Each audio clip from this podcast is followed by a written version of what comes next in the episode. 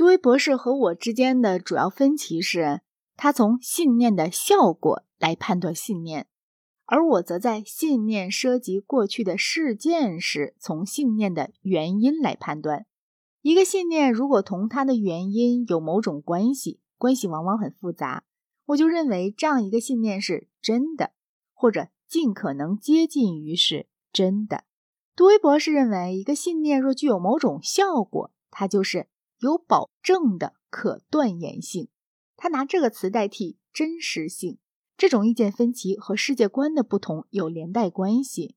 我们所做的事对过去不能起影响，所以若真实性是由已发生的事情决定的，真实性和现在或未来的意志都不相干。在逻辑形式上，这代表人力的限度。但假若真实性，或者不如说有保证的可断言性，依未来而定，那么就改变未来是在我们的能力范围以内来说，改变应断言的事便在我们的能力范围以内。这增大了人的能力和自由之感。凯撒是不是渡过了卢比康河？我以为根据。过去某个事件非做肯定回答不可。杜威博士要靠核定未来事件才决定做肯定的或否定的回答，没有理由认为这些未来事件不能凭人的能力安排一下，让否定的回答令人更满意。假如我觉得凯撒渡过了卢比康河这个信念很讨厌，我不必在沉闷绝望中坐下来。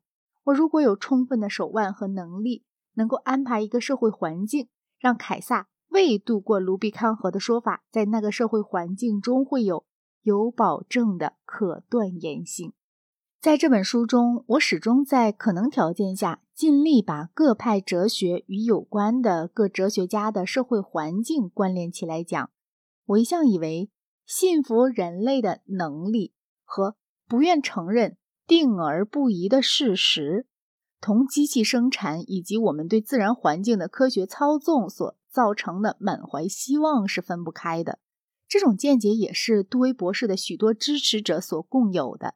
例如，乔治·瑞蒙·盖格尔在一篇颂扬文章说，杜威博士的方法可说意味着一个思想上的革命，和一个世纪以前的工业上的革命同样属于中产阶级的，同样不动人耳目，但是同样令人惊叹。我觉得我写的以下一段话说的也是这回事儿。杜威博士的见解在表现特色的地方，同工业主义与集体企业的时代是调和的。很自然的，他对美国人有最强的动人力量，而且很自然的，几乎同样得到中国和墨西哥之类的国家中进步分子们的赏识。让我遗憾而惊讶的是。我本来以为完全不伤人的这段话，却惹恼了杜威博士。他做了这个回答：罗素先生把实用主义的认识论同美国的工业主义可憎恶的各方面总连在一起。他这种牢固难拔的习癖，几乎像是我要把他的哲学跟英国的地主贵族的利益联系起来。至于我，我个人的意见被人，特别是被共产党人解释成由于我和英国贵族的关系，这事情我已习以为常，而且我也十分愿意认为我的见解和旁人的见解一样受社会环境的影响。但是谈到杜威博士，如果关于他所受的社会影响，我的看法错了，我为此感到遗憾。不过，我发觉犯这错误的还不单是我一个人。例如，桑塔亚纳说，在杜威的著作中，也正像在时下的科学和伦理学中一样，渗透着一种准黑格尔主义倾向，不但把一切实在而现实的事物消融到某种相对而暂时的事物里面，而且把个人消融到他的社会功能里。我以为杜威博士的世界是一个人类占据想象力的世界。天文学上的宇宙，他当然承认它存在，但是大多时候被忽视了。他的哲学是一种全能哲学，固然并不像是尼采哲学那样的个人全能哲学。他感觉宝贵的是社会的全能。我们对自然力量的新支配能力，比这种能力至今仍受的限制给某些人造成更深的印象。我以为正是工具主义哲学中的这种社会全能要素，使得工具主义对那些人有了诱力。人类对待非人的环境所抱的态度，在不同时代曾有很大的差别。希腊人怕傲慢，信仰一位甚至高于宙斯的必然之神或命运之神，所以希腊人小心避免那种他们觉得会是对宇宙不逊的事情。中世纪时，把恭顺做得更远甚于以前，对神谦卑是基督徒的首要义务。独创性被这种态度束缚住，伟大的创建几乎是不可能有的。文艺复兴恢复了人类的自尊，但又让自尊达到了造成无政府状态与灾殃的程度。